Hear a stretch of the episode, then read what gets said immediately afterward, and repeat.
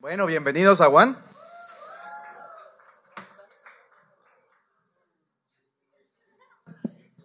Terroristas. ¿Cómo están? ¿Bien? Bueno, hoy estoy encargado del kiosco. Al Camilo le dio pereza predicar. No, mentira. hoy voy a hablar yo. Y estamos en una serie que se llama Él es. Y yo quiero antes de empezar hacerles un hincapié en por qué hacemos series en One. No es porque un día el Camilo se levantó y dijo, y dijo, tenemos que separar esto, tenemos que hacer series, algo más divertido. No, lo que nosotros creemos es que en verdad hay temas que son tan extensos que no entran en un solo mensaje. Y creo que es muchas veces mejor separarlo en episodios o series o capítulos o como ustedes lo quieran llamar.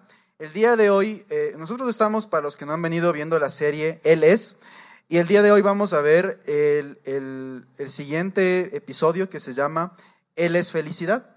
Y yo quiero, antes de hablar de esto, hablar de algo. Nosotros, nosotros basamos toda esta serie en un principio, en dos principios. Nosotros creemos que Jesús es la palabra, Jesús es la, la Biblia viva.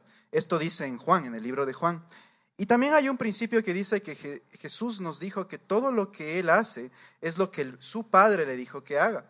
En otras palabras, si nosotros queremos conocer a Dios o entender quién es Dios, nosotros tenemos que ver la vida de Jesús. Tenemos que ver lo que Él ha hecho y entender qué es lo que Él representa, quién es, qué significa, cuáles son sus características.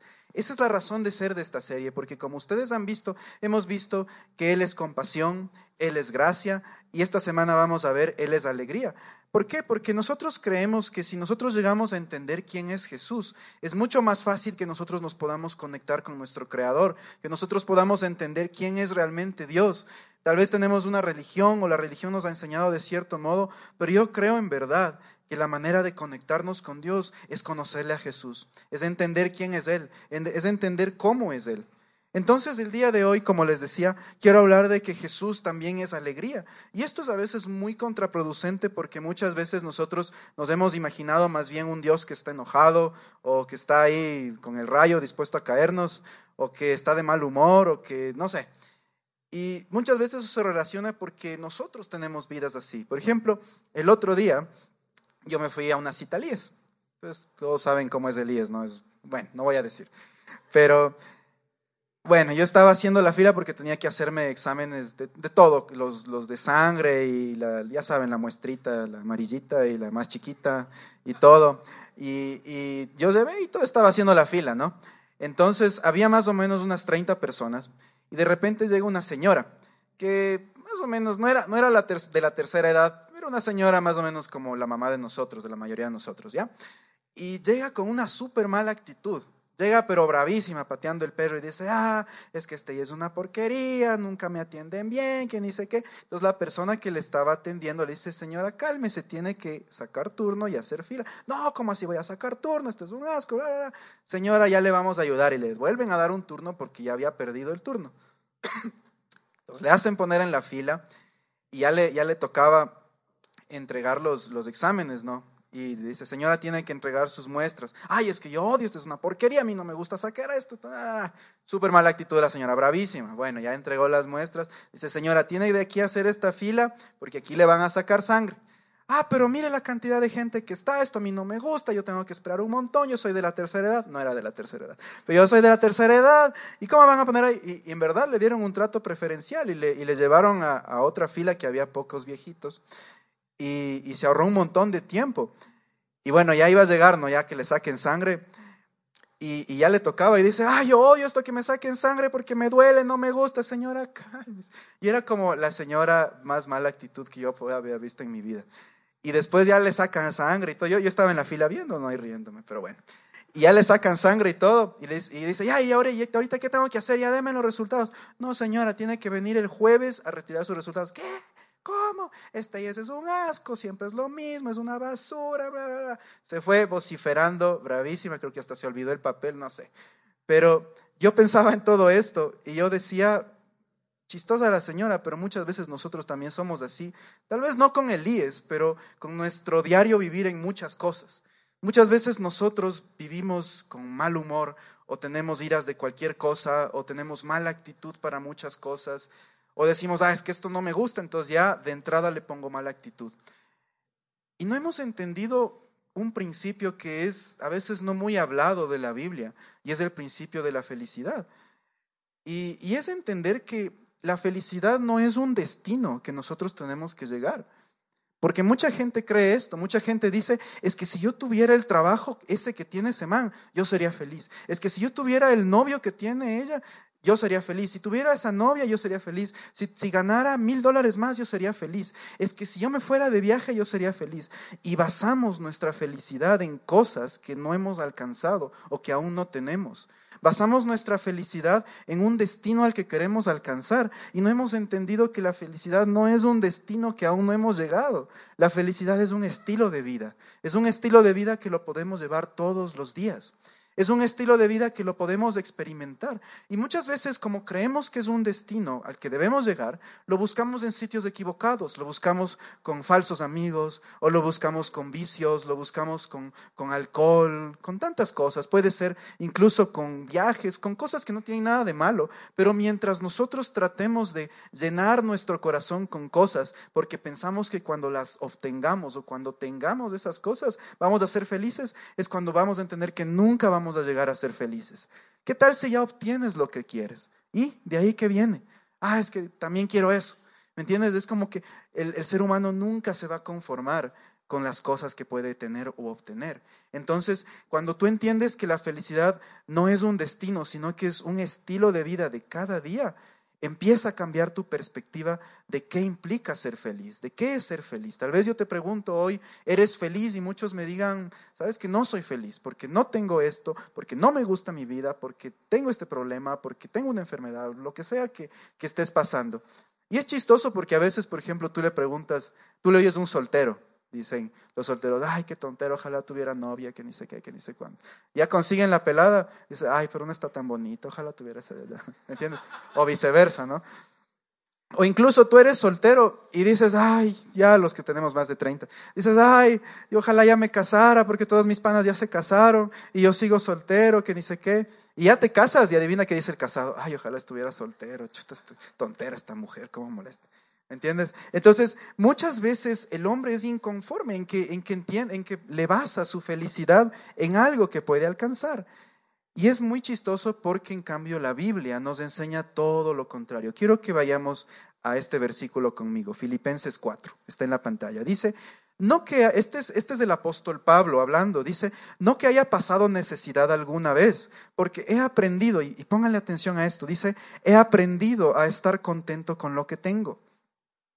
Sé vivir con casi nada o con todo lo necesario. He aprendido el secreto de vivir en cualquier situación, sea con el estómago lleno o el estómago vacío, con mucho o con poco. Es curioso porque, ah, y pues todo lo puedo hacer por medio de Cristo, a quien me da las fuerzas. Es curioso porque eh, los historiadores dicen que el libro de Gálatas fue escrito por Pablo en la cárcel, cuando él, cuando él fue, perdón, el libro de, el libro de ah, Filipenses, cuando él estuvo en la cárcel. Y, es como, brother, ¿cómo puedes hablar de hace dos mil años? O sea, no es los de ahora que por, lo, por último tienes comida, algo de decencia. O sea, era un hueco sin luz, sin pan y agua. O sea, yo no sé cómo el man escribió haber estado ahí a la luz de la luna. ¿Me entiendes? En esa situación, Pablo escribe una de las cartas más positivas que tiene la Biblia, en las que él es, esta carta les dirige a los filipenses, la iglesia de Filipo, y les dice, panas, sean alegres, anímense por todo, no se desanimen, echen para adelante. Si es que están desanimados, confíen en Dios. Y si ustedes leen todo el libro de, de Filipenses, habla de esto. Y tú dices, ¿cómo puede ser que Pablo hable de estar contento si está en la cárcel? y el secreto está en este versículo, porque Pablo dice que él aprendió a estar contento. Nótese que no es un sentimiento, no es que Pablo dice, traten de sentirse bien. No, él dice, la felicidad ya no es tanto un sentimiento, sino es una elección que nosotros tomamos. Y es muy importante porque muchas veces tú no puedes elegir todas las cosas que te pasan en tu vida. Te puede pasar un accidente, puede venirte una enfermedad, una crisis económica, No podemos elegir las cosas de nuestra vida. ¿Cuántos saben eso? Lo bueno y lo malo puede venir, pero sí podemos elegir con qué actitud nosotros tomamos las cosas que vienen. Eso sí podemos elegir.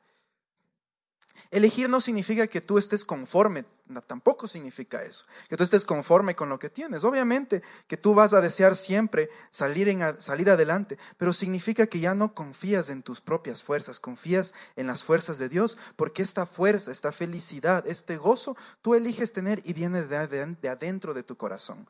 Hay otro ejemplo muy claro en la Biblia y es el rey David. Para los que no han escuchado, el rey David fue un rey del Antiguo Testamento que fue rey en Israel. Y cuenta la historia que cuando él, Dios le mandó a que escoja el siguiente rey de Israel. Y eh, dice la historia que él fue a la casa, porque eran como siete hermanos, fue a la casa del papá y, dice, a ver, tráeme todos los guambras, voy a escoger rey de Israel. Y, dice, pasa el uno, dice, vos no, vos no, vos ni muerto, vos tampoco, ni sé cuánto. Y se acaban todas los, los, las opciones y dice, yo quiero el que esté en el campo, porque David era un pastor de ovejas. Yo, quiero, yo quiero ese guambrito que está en el campo, tráigame, tráigame, tráigame. Entonces le traen a David y dice, vos vas a ser el próximo rey de Israel, un guambra de 17 años. Así.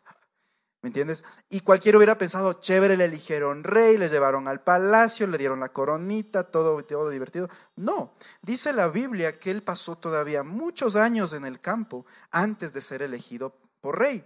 Entonces, cuando yo, pienso en esta historia, yo digo, David pudo haber tenido una pésima actitud y decir, ah, ahí está Dios, ya ves, me hacen emocionar, dicen que voy a ser rey y me tienen otra vez aquí cuidando ovejas, totalmente injusto conmigo, eres un Dios malo. Pero sabes, la Biblia dice que la actitud de David siempre fue buena. Dice de hecho la Biblia que ah, David tuvo un corazón conforme al corazón de Dios. Esto habla de alguien que siempre tuvo gozo en su corazón, que siempre tuvo alegría en su corazón. Así que no dejes que tu alegría, tu gozo, tu felicidad diaria se base, se base en lo que tienes o no tienes. Porque si vamos por esas, si yo me comparo con alguien más, me voy a sentir infeliz porque tiene un carro más bonito que yo, tiene una novia más bonita que yo, tiene un mejor trabajo que yo, etcétera, etcétera, etcétera. No dejemos que nuestra alegría se base en lo que tengamos o no tengamos. Aprendamos, como decía este versículo, a tener contentamiento en todo momento. Como decía Pablo, cuando tengo mucho, cuando tengo poco, y yo sé que es difícil, porque muchas veces es difícil tener una buena actitud cuando las cosas no salen bien. ¿Cuántos saben eso? Obviamente que es difícil. Obviamente que es difícil levantarse sabiendo que tienes que pagar deudas, que tu trabajo estás mal, que es difícil levantarse con, mala, buena actitud. Tienes todos los motivos para decirme, Ramiro, yo tengo todo el derecho a estar con iras y a estar enojado, porque esto, por esto, por esto, por esto. Pero ahí yo te diría nuevamente, escoge tener contentamiento. Como decía el apóstol Pablo, escoge tener. Y él es un ejemplo de alguien que escogió tener contentamiento. Le encarcelaban, le apedreaban, le botaban de una ciudad, le rechazaban, le robaron. Y si tú lees, tú lees las epístolas de Pablo, él habla de todo esto y él dice, vean, a mí me hicieron diez mil cosas y yo aún sigo aquí dándole a la situación, al frente. Yo les cuento incluso un ejemplo personal mío. Hace algunos años, yo cuando me gradué de la universidad, Ah, yo me inscribí en un programa de pasantías internacionales y, iba a irme a estudiar, a, me acuerdo, a Hungría. Y ya me aceptaron, en, un trabajo, o sea, todo era pasantía. Me iba a ir tres meses, me aceptaron en este lugar, hasta me habían hecho fiesta de despedida, todo.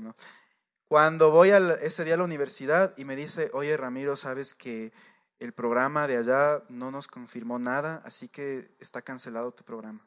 Yo me quedo así. En serio, sí, en serio. O sea, y, ni siquiera después van, tienes que esperar nada. O sea, se acabó. Y yo tenía todo listo.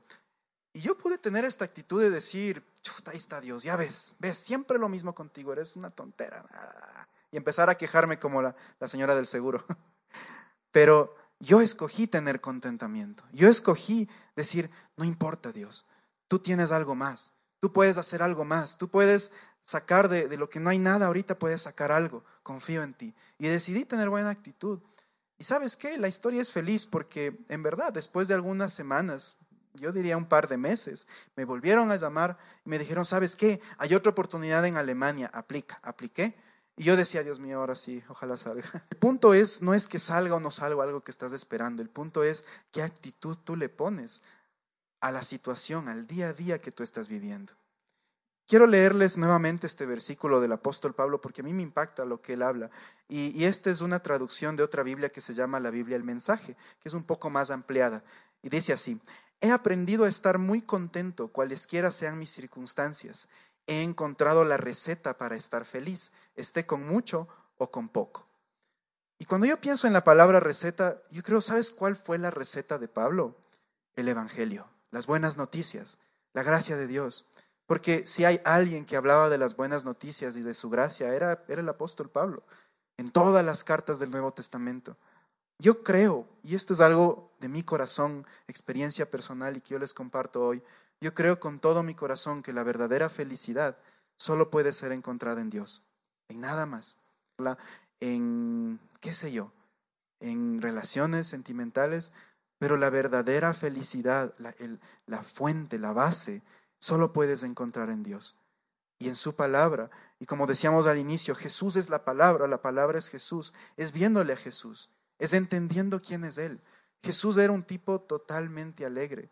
¿Y sabes por qué? Porque cuando empieza el Evangelio, que es cuando Jesús nace, vienen los ángeles y dicen, vienen buenas noticias. Quiero que veamos este versículo, Lucas 2, versículo 10. Y este es los, el ángel, recuerden la escena, Jesús nació, estaban los pastores en Belén y se, acerca, se aparece el ángel y les dice, no tengan miedo, les dijo, les traigo buenas noticias buenas noticias que darán gran alegría a toda la gente. Es lógico, buenas noticias traen alegría. Si hay algo en nuestra vida que puede traernos alegría, son las buenas noticias. El Salvador, el Mesías del Señor. Es interesante que muchas veces como creyentes, como cristianos, como hijos de Dios, no nos caracterizamos por traer alegría. Es chistoso porque muchas veces nosotros somos los más amargados, los más frustrados, los más enojados, cuando debería ser todo lo contrario, porque nosotros reflejamos a Jesús. Es, es, un poco a veces contraproducente que Dios sea un Dios de alegría, que Jesús, como dice aquí, sea un, un Jesús de alegría y sus hijos sean hijos amargados, mala actitud, enojones, bravucones, ¿entiendes? Alguna vez, y esto yo contaba en la anterior reunión, alguna vez yo me fui a una iglesia evangélica pentecostal. Yo alguna vez me congregué, los que nunca han escuchado de estas iglesias evangélicas pentecostales, bueno, son tienen una alabanza, pero ya otro nivel, o sea, son las que cantan esos himnos y la batería solo es a dos tiempos, suena tun, tun, punchis, punchis, versión euro, euro pop de los 2000, pero versión evangélica, ¿no? Entonces cantan y se cogen de los brazos y con cintas y los panderos y todo, o sea, ¿Qué banda municipal de fiestas de Quito, Niki ocho cuartos? Las iglesias pentecostales. Otro nivel en, en, alegría y en las cosas. ¿Y por qué les hablo de todo esto? Porque tal vez ustedes hayan visto esto o hayan escuchado y digan, no, o sea, eso, es, eso sí es demasiado. Pero para mí es la prueba más clara de demostrar cuánto gozo nosotros podemos expresar de nuestro corazón cuando pensamos en Dios. O sea, estos manes son como Dios, ah, ¿me entiendes? Y, no, no, no, me refiero a que todos los días te pases ahí el poderoso de Israel, ¿me entiendes? Sino que expreses de alguna manera todo el gozo que Jesús representa en tu corazón. Que lo hagas en tus trabajos, que lo hagas en tus, en tus estudios, que lo hagas con tu familia, que lo hagas con tus amigos. Yo no sé por qué la religión nos ha hecho pensar o nos ha dado esta mala imagen de que religión no va con diversión o que religión no va con cara feliz. O sea, Ahí sí, ¿me entiendes? Y, si tú ves a veces los cuadros del centro, ¿no? O sea, le ves así a Jesús enojado o tristón, o a Jesús ahí cargando la cruz, todo bajoneado, ¿me entiendes? Y, yo creo que muchas veces la religión sí, sí nos ha pintado este Jesús que está como enojado con la humanidad, o que está triste, o que está decepcionado. Mucha gente tú le preguntas, ¿y, qué crees que Jesús piensa de ti? No, chute, el man de ley está decepcionado de mí porque soy esto, esto, esto, y, y pecador, además no poder. Y a veces nos han pintado eso, cuando es todo lo contrario, cuando, ¿sabes qué? Yo creo en un Jesús súper alegre, en un Jesús que fue súper feliz. Y tal vez tú me digas, no, es que vos ya porque quieres justificar tu mensaje. No, en verdad hay muchos pasajes, evangelios, que te hablan de un Jesús alegre.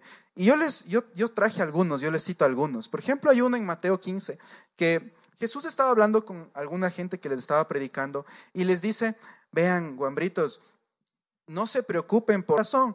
Les decía en forma de una parábola, les decía, no importa lo que entra en el hombre, lo importante es lo que sale del hombre. Y los discípulos le dicen, Jesús, no entendemos nada de lo que estás diciendo. Entonces Jesús dice, chuta, no sean brutos, o sea, no entienden. Y en verdad dice así, irán a ver. dice, no entienden, les dibujo. Y les da un ejemplo tan gráfico, les dicen, verán, guambrito. Dice, cuando ustedes van a comer, ¿qué pasa después de tres días? Les dice, adivinen. Van al baño, ¿no es cierto? ¿Qué sale de, de ustedes? Por ahí alguien dice, ¿sale eso? Sí, exacto, eso sale y todo. Y es como Jesús hablando de un ejemplo tan gráfico, sí, dice en la Biblia. Y era para tratar de explicarles que, nuevamente, que los rituales que hagan religiosos no son tan importantes como lo que salga de nuestro corazón. Otro ejemplo más, viene un ciego a que Jesús le sane. Y tú te hubieras imaginado un Jesús todo espiritual que le, que le pone la mano y ya está sanado, anda hijo mío. ¿Sabes qué es lo que hace Jesús? Dice, oye Jesús, escupe en el lodo, hace babitas, hace con el, con el barro, hace ahí un chapo, no mentira, hace una mezcla ahí, y coge y le pone en la cara al, ciego. ¡Pam! Ya estás, sanado, anda a limpiarte. ¿Te imaginas un Jesús así? O sea, yo no me imagino un Jesús serio que haga ese tipo de cosas. No me imagino el Jesús de los cuadros ahí medio amargado haciendo este tipo de cosas tan creativas. Otro más, Jesús le hace bullying, en el buen sentido, a una mujer samaritana. ¿Cuándo pasa esto? Está está sentado Jesús en un pozo donde los del pueblo de Samaria iban a coger agua y se acerca una mujer de este, de este pueblo, de las, una mujer samaritana. Y empiezan a hablar con Jesús, que qué más, cómo te va, de dónde eres, que ni sé qué, que ni sé cuánto. Y, y Jesús ya le conocía, porque obviamente él era Dios, y le, y le conocía a la mujer, y le dice, oye, tráele a tu marido. Y la mujer le dice, es que Señor, no tengo marido. Y, Jesús le dice, ah, obvio que no tienes marido, Serduga. Entonces la mujer se queda así, oye Señor, tú eres profeta. Simón le dice, ¿me entiendes? Entonces Jesús usaba cada situación para, para demostrar que él podía acercarse al corazón de la gente de diferente manera. Yo creo algo firmemente con todo mi corazón. Jesús no puede acercarse a todo el mundo de, de la misma forma, porque no todos tenemos el mismo humor. Por ejemplo, yo me considero una persona muy alegre. Entonces, a mí no me pinta en un Jesús serio, para nada. O sea, para mí no va. Otro ejemplo más. Jesús va a una fiesta, a una boda, las bodas de Caná. Y, y dice la Biblia que Jesús fue invitado incluso con su madre. Dice que la Virgen María estaba ahí. O sea, Jesús estaba con sus familiares, con sus amigos y todo. Y mucha gente dice, Jesús fue a orar a la fiesta y les bendijo y se fue.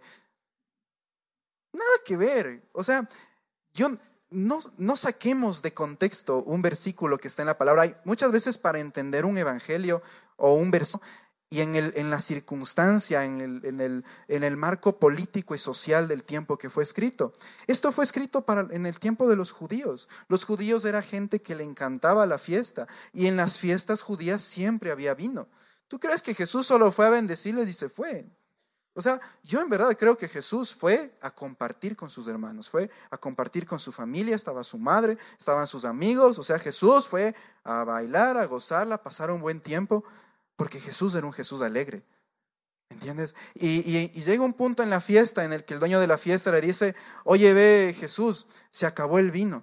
Y si tú entiendes el contexto de la historia, tú entiendes que para que, que a un judío se le acabe el vino es algo tenaz, o sea, es algo que no puede faltar en una fiesta, porque a todos los judíos les gusta el vino. Es como que a nosotros, no sé, o sea, que a ecuatoriano no le gusta las salchipapas, o sea, a todo el mundo. Es como que en una parrillada se te acabe la cerveza, o sea, todo el mundo empieza Y es curioso, porque el primer milagro de la Biblia es Jesús convirtiendo el agua en vino.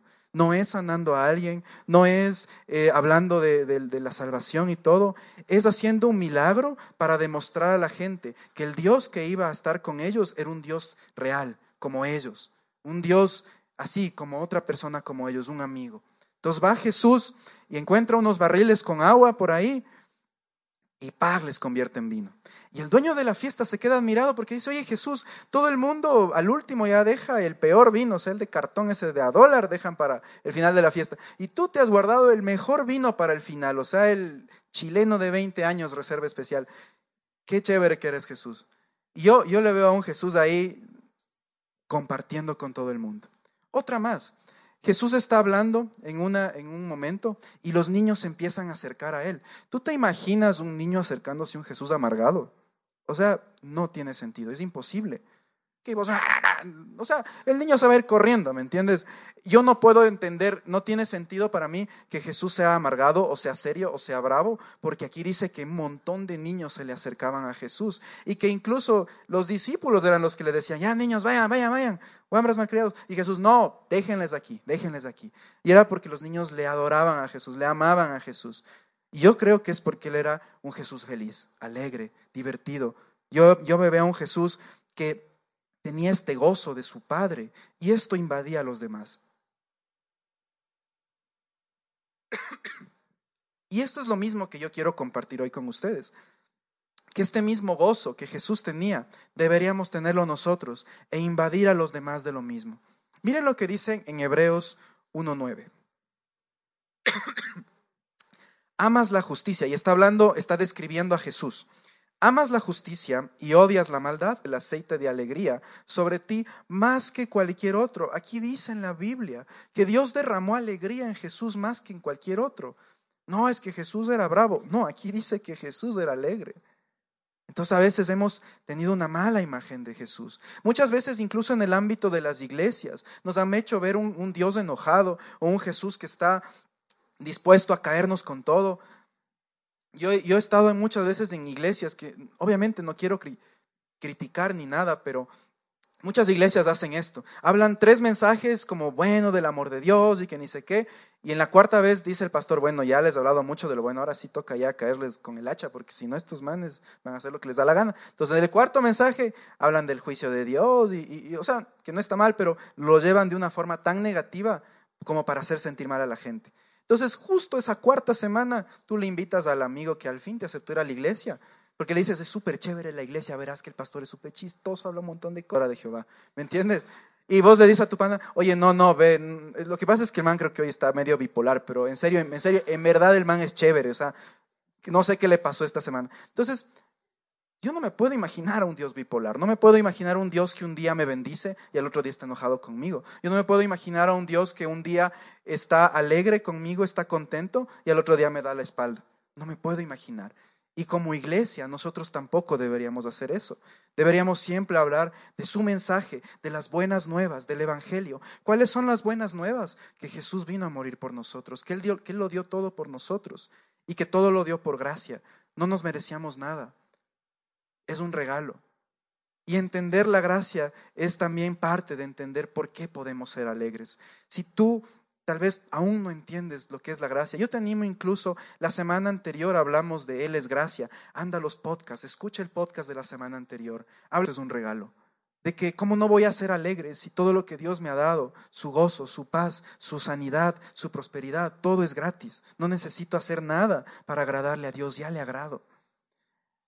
Y, algo más, entender que el gozo de Dios se convierte en nuestra fortaleza diaria. Yo lo aplico en mi vida todos los días. El gozo para mí es como mi fuerza cada mañana. Me levanto y gracias Dios porque me amas, gracias Dios porque me haces feliz, gracias porque eres todo para mí. Es un principio que está en la palabra. Quiero que veamos este versículo, Nehemías 8:10. Dice, no se desalienten ni entristezcan, porque el gozo del Señor es su fuerza. Entonces aquí dice muy claramente que nuestra fuerza interior, la que podemos tener cada día, viene de Él, viene del gozo del Señor. No del gozo nuestro en nuestras cosas, porque nuestras cosas materiales, físicas se pueden acabar, pero es de este gozo, de estas buenas nuevas, de su palabra en tu corazón, que nadie te las puede quitar. Y voy a pedir que, por favor, venga la banda. Y mientras terminamos, yo les quiero animar con esto. Y muchos tal vez hoy me digan, Ramiro, en verdad, yo no soy feliz, no me siento feliz, no soy una persona feliz. No, no estoy bien en mi trabajo, no estoy bien con mi vida, no estoy bien con mi esposa, mi novio, mi novia, no tengo dinero, estoy con deudas. Y puedes tener muchas razones por las cuales no sentirte feliz. Pero aún en medio de las circunstancias negativas, puedes escoger tener esta actitud de felicidad. Aún en medio de las circunstancias negativas, cuando tú entiendes las nuevas, las buenas noticias del Evangelio, tú puedes tener esta buena actitud de decir, Dios, en medio de todo lo que estoy pasando, sé que tú estás en medio, sé que tú estás conmigo, sé que tú tienes algo para mí. esto, tú puedes escoger ver las cosas buenas que puedes tener. Porque yo no creo que todo el mundo tenga todo malo. Mira las cosas buenas que tienes en tu vida. Tal vez tienes salud, tienes una familia, tienes un techo donde llegar hoy, tienes talentos. Cuando tú empiezas a ver con agradecimiento las cosas que tal vez Dios te ha dado o que tienes en este momento, entonces tú empiezas a activar esta fuerza que yo te digo, este motor interior de decir, el gozo de Dios es mi fuerza todos los días. Muchas veces pasamos riéndonos con nuestros amigos y luego llegamos a nuestra casa a llorar, porque no hemos conectado con la verdadera fuente. La verdadera fuente es nuestro Creador, es Jesús. Cuando, cuando nos conectamos con esta verdadera fuente, nuestra felicidad deja de ser superficial y empieza a ser una felicidad profunda, una, una, una felicidad espiritual que trasciende el alma. Disfruto, no tienes todas las cosas que quisieras tener. No, no te estreses o no te sientas triste. Si en este momento no, es, no tienes la mejor salud o tu familia no está pasando por el mejor momento, tal vez alguien en tu familia tiene una enfermedad o tiene algo, un reporte médico que, que te desalentó, no importa, escoge ser feliz. Te lo dice alguien que igual ha pasado por momentos difíciles. Mira lo que dice Pablo nuevamente, Filipenses 4, y con este versículo quiero terminar. Estén siempre llenos de alegría en el Señor. Lo repito, alégrense. Que todo el mundo vea que son considerados en todo lo que hacen. Recuerden que el Señor vuelve pronto. No se preocupen por nada, en cambio, oren por todo. No se preocupen por nada, en cambio, oren por todo. Brother, estás en la cárcel. ¿Cómo puedes escribir algo así? Sí, Pablo, en medio de todo lo hecho pedazos que estaba, oren por todo. Díganle a Dios lo que necesitan y denle gracias por todo lo que Él ya ha hecho. Muchas veces es también esta actitud de agradecimiento. Decirle gracias Dios por mi familia. Gracias porque voy a salir de este problema. Gracias porque voy a mejorar. Cuando tú le ves a un Jesús alegre, a un Jesús que está riéndose, que está feliz contigo, ese gozo se llena en tu corazón. Mira cada cosa buena que tú tengas. Y, y esta noche sal con esta convicción de decir, nunca más voy a caminar en tristeza no porque esté negando la realidad o esté negando las circunstancias, sino porque tengo al, Creador, tengo al hombre más alegre del mundo en mi corazón, a Jesús. Les voy a pedir que por favor nos pongamos de pie.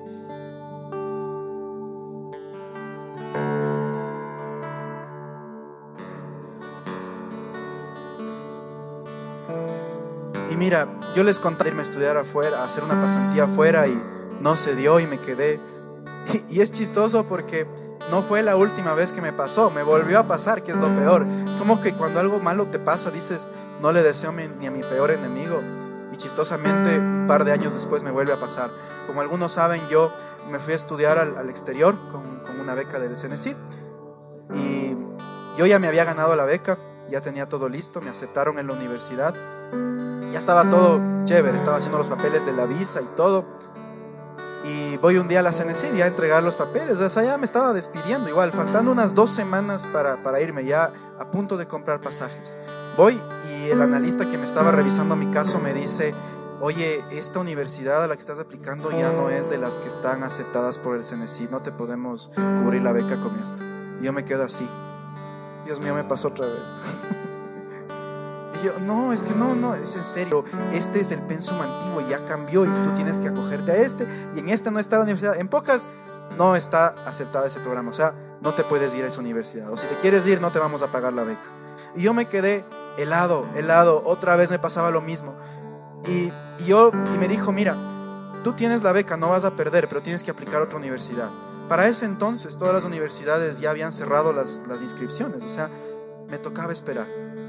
Y yo pude nuevamente tener esta actitud de decir, Dios, ahí está, ¿ves? Siempre lo mismo, ay, qué ira, y quejarme y todo. Y yo me acuerdo muy claramente, lo único que hice fue, fui a mi carro, me senté en el carro y dije, Dios, no, no entiendo, no entiendo por qué pasa esto.